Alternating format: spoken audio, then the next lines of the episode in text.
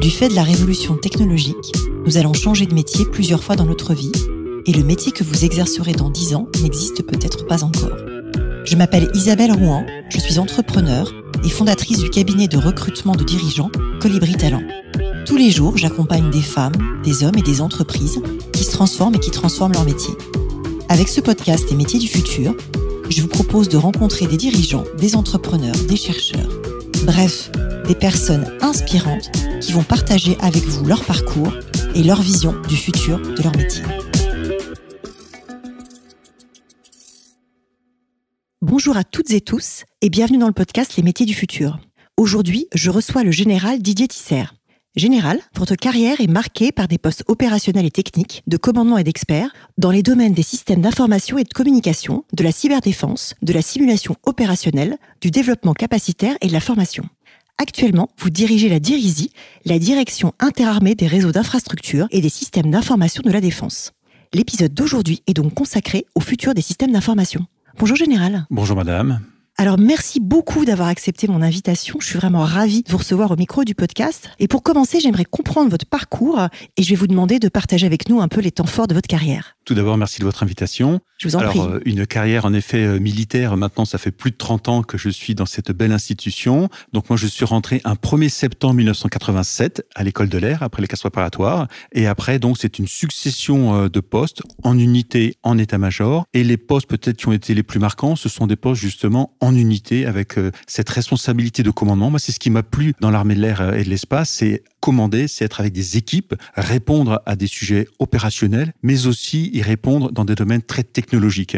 Et donc c'est ça qui m'a plu, c'est cette euh, dualité de postes très technologiques, mais aussi euh, ces hommes et ces femmes autour d'une mission. Et alors donc dans les postes que j'ai eus, j'ai eu des postes euh, qui ont commencé dans le domaine de la protection, cyberprotection, le chiffre, et puis l'évaluation des risques, et puis après des postes très orientés sur les systèmes d'information de communication tactique que l'on déploie sur les théâtres d'opération des postes aussi en matière de formation dans des écoles. J'ai eu ce grand honneur de commander l'école de formation des sous-officiers de l'armée de l'air. Donc, ce sont euh, pratiquement 2000 élèves qui sont là, 9000 stages de formation euh, annuels. Donc ça, c'était passionnant, ce contact avec cette jeunesse, transmettre une expérience au-delà de simplement des connaissances, un savoir faire évidemment, mais des savoir-être aussi, c'est essentiel. Et puis après aussi, donc entre des postes en état-major, interarmée, où là, une vision beaucoup plus large, pas seulement sur les problématiques de l'armée de l'air et de l'espace, mais aussi par rapport à toutes les armées, par rapport à tout le ministère. Et là, peut-être en point d'orgue, euh, ces postes très intéressants de commandant de la cyberdéfense. J'ai eu cette chance de pouvoir participer à la création en 2017 du commandement de la cyberdéfense. Et pendant cinq ans, nous avons œuvré à bâtir une ossature à la fois très opérationnelle, très technologique aussi, avec des hommes et des femmes qui sont montés en compétences, qui nous ont apporté leur vécu. Et puis euh, actuellement, donc cette direction euh, des réseaux d'infrastructure et des systèmes d'information, cette DIRESI qui est au cœur du numérique pour l'ensemble du ministère des Armées. Donc voilà, une succession de postes très orientés quand même dans le numérique, mais le numérique n'est pas une fin en soi, il est là pour appuyer des métiers, et au sein du ministère des Armées, ce sont des métiers qui sont très opérationnels. Alors c'est hyper intéressant et du coup, est-ce que vous pouvez nous en dire un peu plus sur ce qu'est exactement la DIRESI et en quoi consiste sa mission? Alors la DIRESI, en fait, pour faire simple, parce qu'on a souvent des acronymes un petit peu complexes, Les tout armées un jargon. bien les euh, acronymes, voilà. effectivement, merci. Donc en fait, nous sommes l'opérateur en communication, télécommunication et informatique. C'est-à-dire que nous apportons donc des réseaux, des réseaux supports pour que l'information puisse être transmise, évidemment sur le territoire national, mais aussi sur les théâtres d'opération. Donc, par exemple, au travers de moyens satellitaires, ça c'est important, au travers de fibres optiques, de réseaux euh, d'infrastructures, mais aussi euh, des moyens euh, radio satellitaires, des réseaux informatiques. Aujourd'hui, nous travaillons tous avec des réseaux informatiques, évidemment, mail pieds jointes, mais aussi travail collaboratif avec des communautés de travail, et puis aussi l'hébergement des systèmes d'information de l'ensemble des métiers. Des métiers de chaque armée, l'armée de l'air et de l'espace, la marine nationale, l'armée de terre, mais aussi d'autres métiers plus administratifs, financiers pour le fonctionnement du ministère, euh, pour gérer euh, l'infrastructure, pour gérer les ressources humaines. Et donc, en fait, nous apportons ces espaces, cet hébergement pour ces systèmes d'information. Donc, en fait, nous sommes en appui de l'ensemble des métiers. À un moment ou à un autre, tous ces métiers, ils sont très numérisés eux aussi, mais ils ont besoin du support de la DIRESI justement pour relier ceux qui travaillent sur ces systèmes avec les infrastructures. Alors c'est hyper intéressant et dans Dirizi, le I, il veut dire aussi interarmé. Pourquoi est-ce que c'est important qu'il y ait une dimension interarmée sur cette direction-là? Alors c'est très important parce qu'en fait nous sommes en appui des armées et nous avons besoin de connaître les métiers de ces armées. Si nous n'avions que des civils ou des représentants d'une seule armée, nous perdrions justement cette connaissance profonde d'une armée. Et le fait, moi, je suis un aviateur, donc je connais bien l'armée de l'air et de l'espace. Et donc quand on me parle à un moment ou à un autre de réactivité, comme on parle de posture permanente, de sûreté aérienne, Qu'est-ce que ça veut dire? Eh bien, en fait, ce sont des radars qui transmettent des informations à des centres opérationnels. Et ces centres opérationnels, ils font décoller les avions de chasse pour pouvoir intervenir et intercepter éventuellement justement des menaces. Et aussi aujourd'hui, euh, avec évidemment le 11 septembre 2001, que des avions peuvent percuter euh, des tours. On a vu ça aux États-Unis. Donc, on a besoin d'avoir cette vision, cette compréhension fine de l'opérationnel. Et là, les représentants de chacune des armées au sein de la dirésie nous permettent justement d'assumer pleinement cette posture permanente, H24, 7 jours sur 7. C'est quelque chose qui est assez fondamental puisque nous appuyons l'ensemble des missions stratégiques du ministère des Armées, la dissuasion, euh, la projection sur l'état d'opération, mais aussi le fonctionnement au quotidien. C'est ça qui est important aussi, parce que au quotidien, chaque homme et chaque femme, qu'elle soit civile ou militaire, a besoin d'un ordinateur. Et derrière cet ordinateur, finalement, la disponibilité, le bon fonctionnement de cet ordinateur, eh bien, c'est la direction qui est présente. Donc voilà, interarmée pour pouvoir avoir ce vécu très opérationnel, cette compréhension fine mais aussi dans l'interarmée. N'oublions pas le personnel civil. À la Dirésie, nous avons à peu près 60% de militaires et 40% de civils pour un volume global, on va dire, allez, de 7000 personnes, hein, pour simplifier. Eh bien, ces civils, ils nous permettent d'avoir souvent peut-être une expertise que les militaires n'ont pas nécessairement parce que les militaires, ils changent de métier, ils changent de, tous les euh, deux localisation tous les deux ou trois ans. Donc voilà, il y a cette continuité, cette expertise peut-être dans la durée. Donc en fait, ce couple, il est fondamental entre le militaire et le civil pour pouvoir répondre au mieux aux sollicitations de la Dirésie.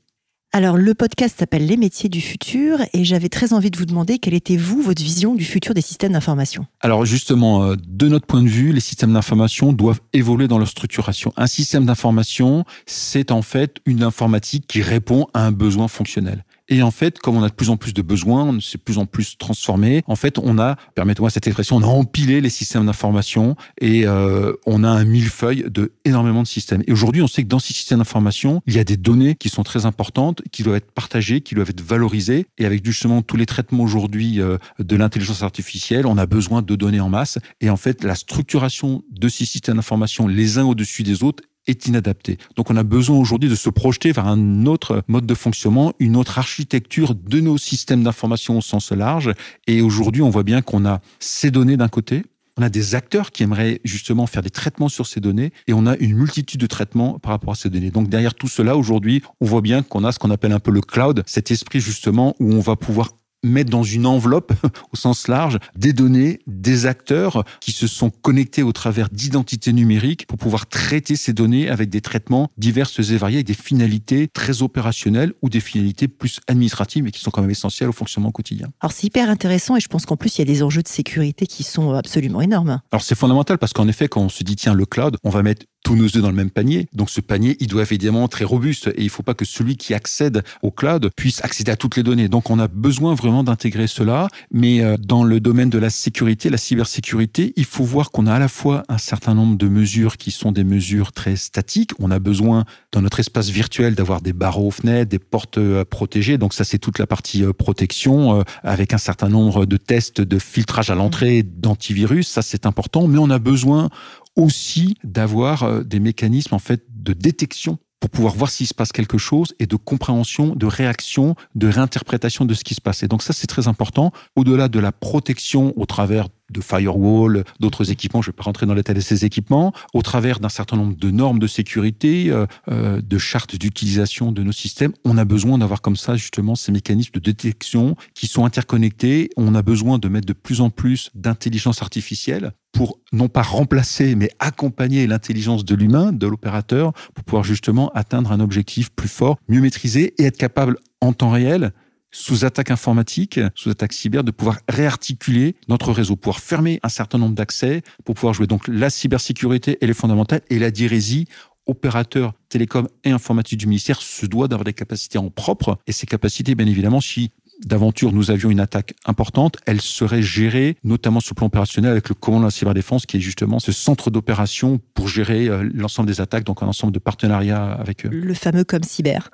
Et euh, les données, vous les hébergez où? Il y a un cloud souverain? Alors vous me répondez pas si c'est confidentiel, hein, mais, euh, mais comment c'est fait? Alors en fait, aujourd'hui, l'ensemble de ces données du ministère des Armées est dans quatre gros data centers qui sont euh, exploités par la DIRESI, donc dans des infrastructures, on va dire, euh, classique. Et justement, nous sommes en train de développer des architectures cloud, parce qu'en fait, le cloud, on imagine en effet des grosses capacités euh, extérieures avec un certain nombre d'acteurs qui sont peut-être plutôt américains, mais nous avons aussi nos champions euh, français. On va saluer OVH au passage. Par exemple, et puis il y en a d'autres aussi qui vont en gamme, mais oui. Et ce qui est important, c'est que aujourd'hui, pour des questions de résilience de nos systèmes, parce que H24, c'est jour sur 7, euh, la dissuasion et d'autres domaines, pour des questions de disponibilité, de résistance à des attaques cyber, de classification des données, nous ne pouvons pas, aujourd'hui, on n'a pas d'offre qui nous permet de faire déjà ce qu'on appelle du diffusion restreinte. Ça commence tout juste. En fait, il y a un certain nombre d'offres françaises qui montent en gamme. Et nous avons besoin, nous, de faire du secret. En fait, ce niveau de classification secret. Donc, on a besoin d'avoir un cloud privé que l'on est en train de bâtir pour bien maîtriser les briques que l'on met dans ce cloud. Donc, en fait, aujourd'hui, nous sommes en train de bâtir justement cette offre de cloud privé nous-mêmes, mais nous avons quand même pour un certain nombre justement de besoins, nous pouvons faire appel en fait à un certain nombre d'entreprises justement, et nous sommes très à la recherche justement d'un premier niveau quand même de sécurité, et nous avons ce label justement euh, défini par l'ANSI, Secning Cloud, qui nous permet d'avoir certaines assurances justement pour pouvoir euh, sécuriser un certain nombre de mécanismes pour la protection des données. Et nous évidemment nous sommes intéressés. Donc en fait, allez pour donner quelques chiffres, peut-être 80% de cloud privé pour nous que nous sommes en train de bâtir et peut-être 20% de cloud public mais avec ce label Secning Cloud. Super intéressant. Alors la cyber, c'est quoi les enjeux aujourd'hui? Puisqu'il y a euh, à peu près 300 000 attaques perpétrées euh, chaque jour sur Internet. Qu'est-ce que ce hmm. chiffre vous inspire et comment est-ce qu'il impacte la dérisie alors euh, ce chiffre montre qu'il y a réellement aujourd'hui dans le cyberespace multitude d'acteurs, des acteurs cybercriminels, parce que malheureusement, et c'est lié à l'informatique, la communication, en fait, on rend accessible justement euh, des données, des personnes qui interagissent, donc on se fragilise. Ces données ont de la valeur, donc certains vont les prendre, vont nous bloquer justement pour pouvoir euh, avoir des rançons, mais d'autres acteurs, peut-être de nature plus étatique, vont chercher non seulement à prendre des informations, mais plutôt au titre du renseignement, pour savoir un petit peu ce que l'on fait, ce que l'on prévoit, mais aussi pour nous bloquer dans notre euh, capacité à agir. Et donc, ce qui est très important euh, pour les forces armées françaises, c'est de garder une capacité autonome d'appréciation de situation, une capacité autonome de décision et une capacité autonome d'action. Et tout cela, on a besoin de numérique, on a besoin de le protéger. Donc, en fait, toutes ces attaques montrent que un certain nombre d'acteurs sont en mesure de porter atteinte à nos données, à nos systèmes, et donc il nous faut les protéger. Donc, euh, plus que jamais, ça montre qu'il n'y a pas seulement un risque cyber, mais il y a une menace avérée. Il faut être capable justement de la comprendre. Il faut être capable de trouver les solutions qui permettent d'y répondre. On ne peut pas se protéger contre tous les risques.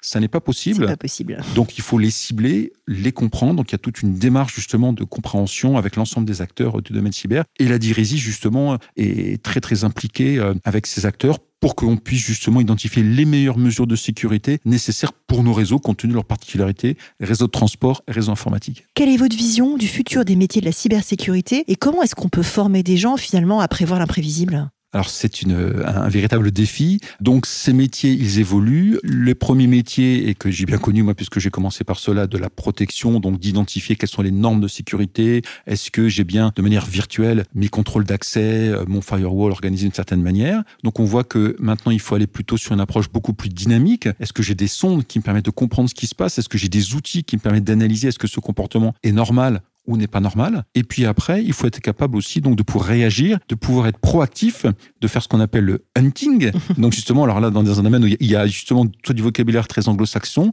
soit du vocabulaire qui est lié justement à tout ce qui est lié à la médecine légiste. On va faire justement des analyses post-mortem on s'est fait attaquer, quelles sont les traces? Justement, il faut surtout pas polluer la scène de crime. Donc là, vous avez d'autres métiers justement très intéressants qui sont d'aller identifier sans perturber cela qui a agi, quels sont les logs, ces, ces traces de, connexion, comment est-ce qu'on peut remonter. Et l'objectif aussi, c'est de faire exprès. Alors là, attention, ne faites pas ce que je dis, les uns et les autres nous, ce que l'on fait, c'est qu'on va cliquer sur la pièce jointe, potentiellement justement euh, piégée. Mais parce que justement, on a prévu un environnement pour pouvoir voir ce qui va se passer. Donc c'est un environnement euh, qu'on a créé en fait pour enfermer les réactions et pour voir finalement vers quel site éventuellement on remonte, quelles infrastructures de l'attaquant pour pouvoir les pister, euh, les identifier. Donc ça, c'est la partie défensive, défensive un peu active. On va essayer de remonter, de faire stopper l'attaque. Donc là, c'est une évolution au-dessus des métiers de l'état d'esprit. On est vraiment dans un combat, dans une lutte dans le cyberespace, essayer de se projeter. On un petit peu comme un certain nombre de films de science-fiction où on se projette dans cet espace. Et c'est l'état d'esprit qu'on attend aujourd'hui, justement, des jeunes et des moins jeunes qui travaillent dans le domaine de la cyberdéfense et du numérique. C'est d'être capable de se projeter au-delà justement d'une administration technique d'équipement euh, informatique. Et puis après, au-delà de ça, on voit bien aujourd'hui que les réseaux sociaux, l'influence numérique, les fake news, eh bien nous avons besoin au sein du ministère des Armées aussi, de développer des capacités de compréhension de qu'est-ce qui se passe, qu'est-ce qui se dit. Et là, c'est moins des compétences euh, technologiques que des compétences un peu plus géopolitiques, sociologiques, psychologiques, pour comprendre ce qui se passe, pour comprendre ces mécanismes d'influence, qui va générer justement à un moment ou à un autre une fausse information, qui va la propager volontairement ou involontairement, et comment on peut pouvoir justement la contrecarrer, comment on peut faire du fact-checking, donc du rétablissement de la vérité. Donc là aussi, ce sont des métiers euh, nouveaux qui se développent et qui viennent compléter cette approche de métiers très technologiques euh, qui sont toujours nécessaires, mais il n'y a pas que cela, il y a plein d'autres éléments, y compris aussi aussi des métiers associés au juridique. Quels sont les droits que nous avons pour se défendre? Quels sont les droits que nous avons pour pouvoir agir dans le cyberespace? Ce sont des éléments aussi qui sont très importants. Donc, nous avons besoin aussi de gérer donc une panoplie très large, très liée donc à ce domaine du cyber, mais aussi du numérique, où là aussi le domaine des normes évolue énormément.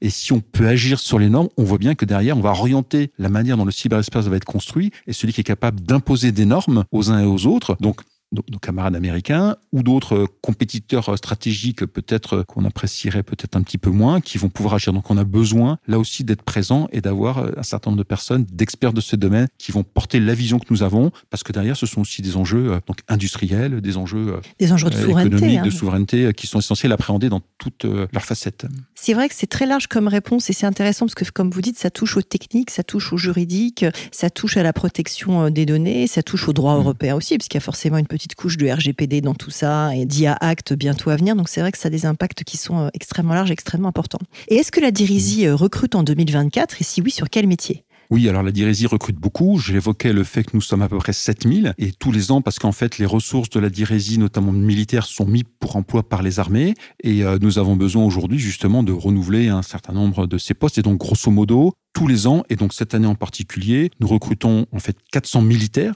400 et 400 civils. D'accord. Donc voilà, ça fait à peu près 800 personnes que nous recrutons euh, actuellement et dans des métiers euh, très différents, quoi. Parce que la Dirésie est un opérateur un peu global, c'est-à-dire qu'on est à la fois dans la conception des systèmes, on recrute des développeurs informatiques, on recrute des architectes systèmes, mais on recrute aussi des personnes qui sont plutôt dans le déploiement de ces systèmes-là, qui sont dans la maintenance de ces systèmes-là, qui sont aussi aujourd'hui avec ces technologies associées au cloud. On est en train de monter en gamme dessus. On est en train de monter en gamme aussi sur des métiers très spécifiques liés à l'intelligence artificielle justement, les data analystes, euh, tous ces éléments-là. On recrute aussi dans les métiers liés à la logistique. C'est très important le réseau de travail du ministère des Armées, notre intranet, ce sont quand même 200 000 machines. et ces 200 000 machines, il y a, tout un volet logistique euh, partout dans le monde. Donc là, on a un gros volet de logistique. On a des entrepôts avec un certain nombre d'équipements spécifiques pour aller chercher de manière optimisée et automatisée euh, ces équipements, ces équipements aussi de réseau. Donc on a vraiment tous ces volets-là. On a aussi des métiers dans l'acquisition, la passation de marché.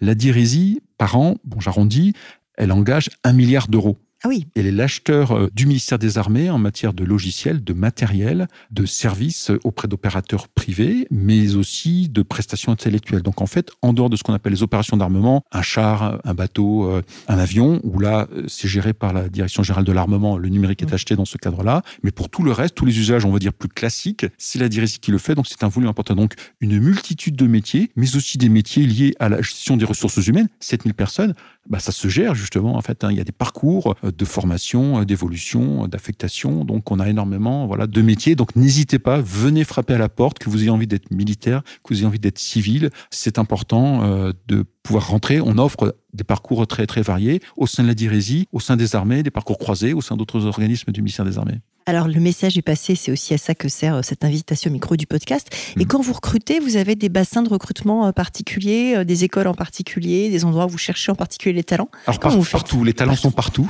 les talents sont partout. Et justement, nous sommes en train de monter en gamme, notamment, par exemple, pour les militaires que nous recrutons. En fait, ce sont les armées qui les recrutent, en fait. Mhm. Donc, nous sommes en train de monter en gamme pour avoir des partenariats beaucoup plus étroits avec les armées pour mieux identifier ce que l'on peut faire et notamment, justement, créer avec les écoles, donc les directions des ressources humaines militaires et la dirésie, voir comment on peut faire des partenariats avec un certain nombre d'écoles, d'ingénieurs, mais aussi des formations de niveau BTS par mmh. exemple, puisqu'en fait, nous, c'est de bac à bac plus 5. Donc, c'est pas que des bac plus 5 et des, des super geeks, c'est vraiment tous les niveaux. Et on a cette chance justement d'avoir des parcours qui permettent éventuellement, pour ceux qui le désiraient, de monter euh, en capacité, de changer de statut, de passer de civil à militaire, de militaire à civil. Enfin, il y a vraiment beaucoup de choses qui se font. Et donc, voilà, des partenariats, c'est essentiel parce qu'en fait, même si on a une capacité à générer des talents en interne, nous avons besoin voilà, que des talents externes viennent. Nous avons besoin de participer, de contribuer à l'orientation de formation dans un certain nombre d'écoles. Alors, il y en a beaucoup, donc je ne voudrais pas en citer les unes parce que sans citer les autres, voilà.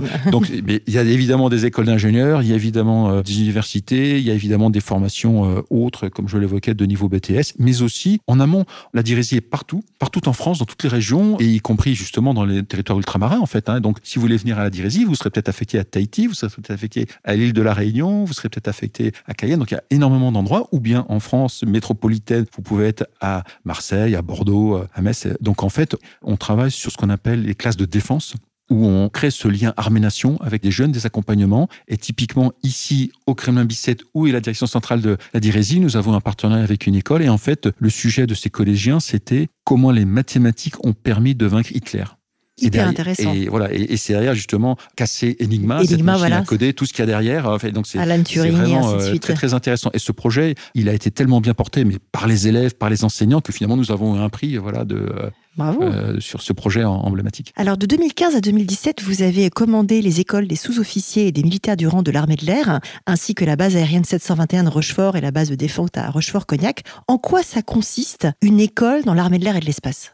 Alors une école, c'est euh, apporter euh, des éléments euh, techniques pour pouvoir justement appréhender un métier, mais aussi l'environnement de ce métier, de comprendre, et là notamment sur la formation aéronautique qui était la formation centrale, même s'il y avait beaucoup de métiers aussi sur le numérique, même s'il y avait aussi d'autres métiers liés par exemple au secrétariat ou autre chose, mais les volumes les plus importants étaient sur la maintenance aéronautique. Et donc c'est faire comprendre aux jeunes comment une formation théorique qui est pas forcément passionnante pour certains jeunes, en fait, qui n'ont pas envie de rester trop longtemps sur les bancs de l'école, qui ont envie de taper dans la tôle, comme on le dit. C'est justement faire en sorte d'organiser la formation pour qu'à la fois, ils aient quand même un bagage euh, théorique nécessaire, mais que très rapidement, justement, ils le mettent en application et qu'ils comprennent pourquoi, à un moment, il faut passer par quelques petites équations mathématiques euh, ou physiques, mais parce que derrière, c'est une compréhension. Et justement, à Rochefort, il y a énormément de vieux avions qui sont là, en fait. Il n'y a pas du Rafale qu'on va disséquer, parce qu'en effet, on apprend dessus, et puis quand on apprend, parfois on casse, on fait un certain nombre de choses, mais on apprend sur les autres générations, sur les Mirage 2000, sur les anciens Mirage F1, et ça permet de bien comprendre comment un avion fonctionne, le moteur, euh, l'hydraulique, en fait, tous ces éléments-là, l'électronique embarquée. Euh, et donc, en fait, on va leur apprendre et alterner entre des phases théoriques, des phases pratiques, en groupe, en petits groupes, en fait, justement, de 12 ou de 24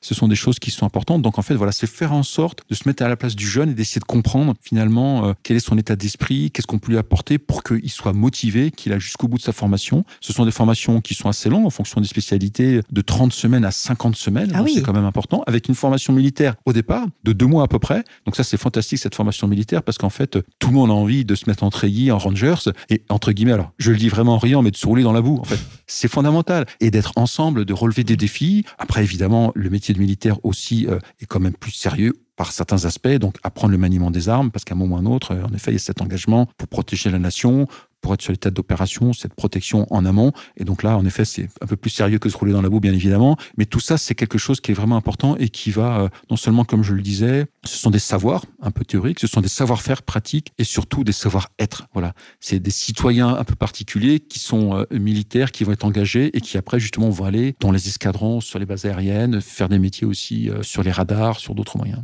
Et ça me frappe que vous parliez de savoir-être, puisque au micro de ce podcast est passé euh, le général Frédéric Ingray, qui fut euh, DRH de l'armée de terre. C'est grâce à lui d'ailleurs que j'ai rejoint la réserve citoyenne. Et la première fois que je l'ai mmh. rencontré, je crois qu'il ne m'a pas parlé que de savoir-être pendant une heure. Mmh. Donc c'est vrai que ça rejoint l'importance que ça peut avoir dans les armées. Mmh. Alors quel conseil vous donneriez à une jeune ou à un jeune pour préparer son arrivée sur le marché du travail?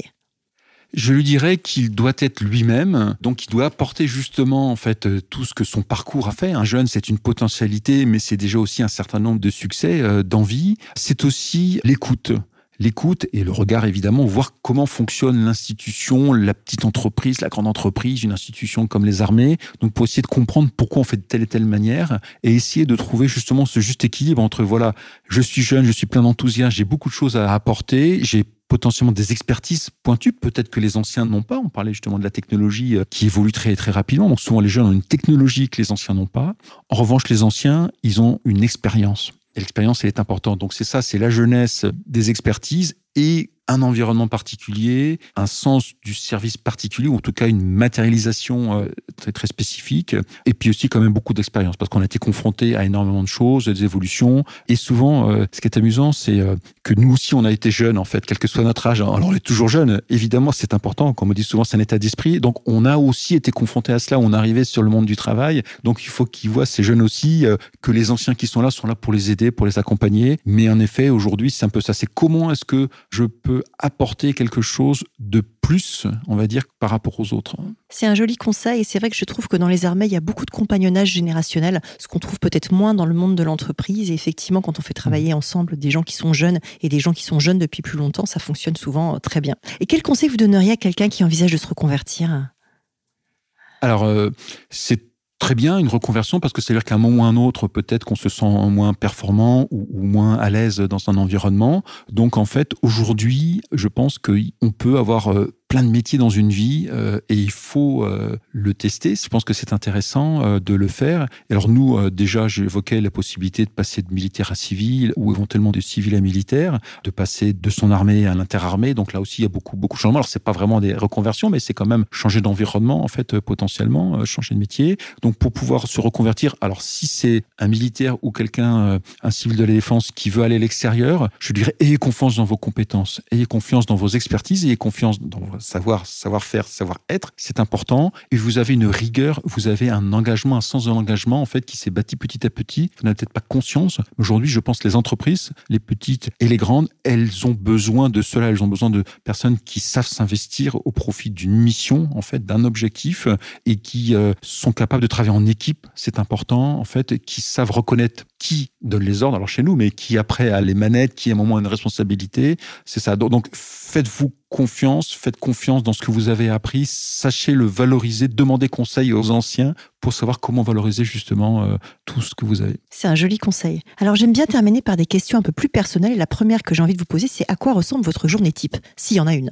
Alors oui et non. En fait, ce qui est très important justement, comme les journées sont très très variées, une organisation est importante. Donc j'essaie de me lever un peu toujours au même moment. J'essaie en effet le soir aussi à un moment de dire bon c'est bon maintenant on éteint. Donc en fait j'essaie d'avoir des moments privilégiés le matin et le soir euh, en famille. Donc moi les enfants maintenant sont grands et viennent de quitter le nid. Donc c'est très bien. Euh, on est très heureux qu'ils soient pleinement épanouis. Donc c'est l'occasion avec ma femme de se retrouver avec des moments privilégiés. Et puis après euh, dans la journée il y a toujours un moment le café, c'est fondamental le matin. C'est important. C'est justement des échanges à la fois très liés au travail, mais aussi pas que du travail, plein d'autres choses. Donc en fait, voilà, c'est faire corps, c'est faire équipe, et c'est se redonner encore du dynamisme, on va dire. Et puis après, en fait, c'est une alternance de réunions en petits comités ou très larges, de déplacements aussi pour aller à la rencontre des uns et des autres. Euh, moi, j'ai beaucoup de plaisir à aller à la rencontre des hommes et des femmes de la dirésie. J'apprends énormément. Et puis c'est l'occasion aussi pour moi de leur apporter des éléments sur comment on évolue. Quoi. Donc en fait, il y a un mélange de beaucoup de choses. Il n'y a jamais assez d'heures dans la journée pour pouvoir faire tout ce que l'on veut faire. Et donc il y a besoin de prioriser. Donc il y a besoin, comme je l'expliquais, d'avoir une organisation assez pointue, d'utiliser pleinement les outils numériques justement pour avoir cette visibilité. De quel succès êtes-vous le plus fier? Alors, euh, il y a euh, potentiellement si vous me le permettez, deux succès. Il y en a un premier qui va être rapide, c'est d'avoir défilé à la tête de euh, mon école euh, de Rochefort le 14 juillet. Bravo. Ça, c'est quelque chose de fantastique. Vous êtes euh, là et ils sont tous derrière. C'est un moment inoubliable, inoubliable de cohésion. voilà, le 14 juillet, c'est fantastique. Donc voilà, on va dire pour le symbole, mais pas que. Et le deuxième succès, c'est au sein du commandement de la cyberdéfense, c'est d'avoir réussi à un moment donné de se dire, on a atteint une première étape qui et à la fois être capable de produire des effets cyber défensifs offensif ou dans le domaine de l'influence numérique, justement, produire des effets. Mais pour produire des effets, il faut avoir des capacités. Donc, il faut une organisation, une doctrine, il faut des humains, des hommes et des femmes euh, formés, il faut des équipements, il faut que ces équipements soient pérennes, il faut s'entraîner. Donc voilà, ce coup complet, on va dire, euh, dans les trois domaines, je pense que ça, c'est quelque chose, on se dit, là, on a fait quelque chose, on a franchi une étape, on a doté les armées françaises et la France plus largement d'une véritable capacité cyber. Quoi. Donc ça, c'est vraiment quelque chose qui m'a marqué. C'est quoi votre prochain projet? Un prochain projet, c'est ici, au sein de la Dirésie, qu'avec les hommes et les femmes de la Dirésie, on fasse ce fameux cloud, justement, qui va nous permettre de franchir une étape. Donc c'est ça, c'est dans l'objectif. On y est, on va commencer dans les mois qui viennent à avoir notre infrastructure de cloud privé et on va pouvoir entamer justement ce qu'on appelle le move to cloud en bon français. C'est ce redéploiement de nos systèmes d'information ou le déploiement de tous les nouveaux systèmes d'information dans le cloud. Donc ça, c'est quelque chose qui va être déterminant et qui va permettre, et alors là, permettez-moi de faire ce lien avec un certain nombre des principes militaires, les principes de Foch de la guerre, c'est économie des moyens, concentration des efforts, liberté de manœuvre. Et ben ça, sur le plan technologique, le cloud, c'est ça. Le cloud, c'est ce qu'on appelle justement cette évolution d'échelle, en fait. Hein. c'est cette automatisation, c'est cette euh, facturation à la consommation. C'est on réarticule les éléments. Donc le cloud, ces principes de la guerre, c'est la même chose. Donc si on pouvait justement, ça c'est mon défi, on est dessus et on va commencer en effet à atteindre les premiers résultats dans les mois qui viennent. Il va falloir que je vous réinvite pour faire le futur du cloud alors. Avec grand plaisir.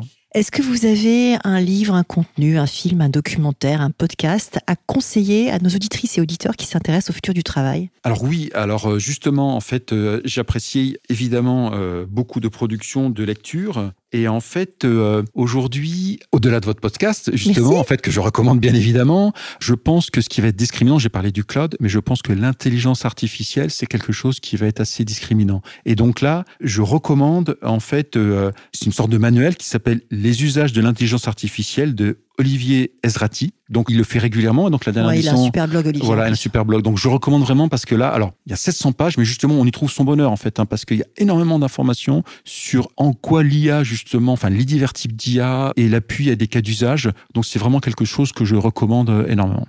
Et si nos auditrices et auditeurs veulent vous contacter, comment on fait? LinkedIn, le mail, on passe par votre cabinet euh Alors oui, alors LinkedIn, alors euh, justement Twitter, enfin X maintenant en fait euh, dessus, et puis notre site internet aussi qui existe de la Dirésie. Et puis après en effet, il y a un certain nombre d'adresses email quelque part, mais autant utiliser en effet les moyens, on va dire peut-être les plus dynamiques des réseaux sociaux sur lesquels justement il y a des adresses, il y a beaucoup d'informations sur la Dirésie aujourd'hui sur lesquelles on peut rebondir. Qu'en fait, ça fait partie de notre volonté, de notre souhait de parler plus de nous et de permettre qu'on puisse plus facilement justement nous solliciter. Quoi. Donc voilà, LinkedIn, X et puis notre site internet. Impeccable. Je mettrai tout ça dans les notes du podcast. Merci beaucoup, Général. Je vous remercie beaucoup, madame. À bientôt. À très bientôt. Merci.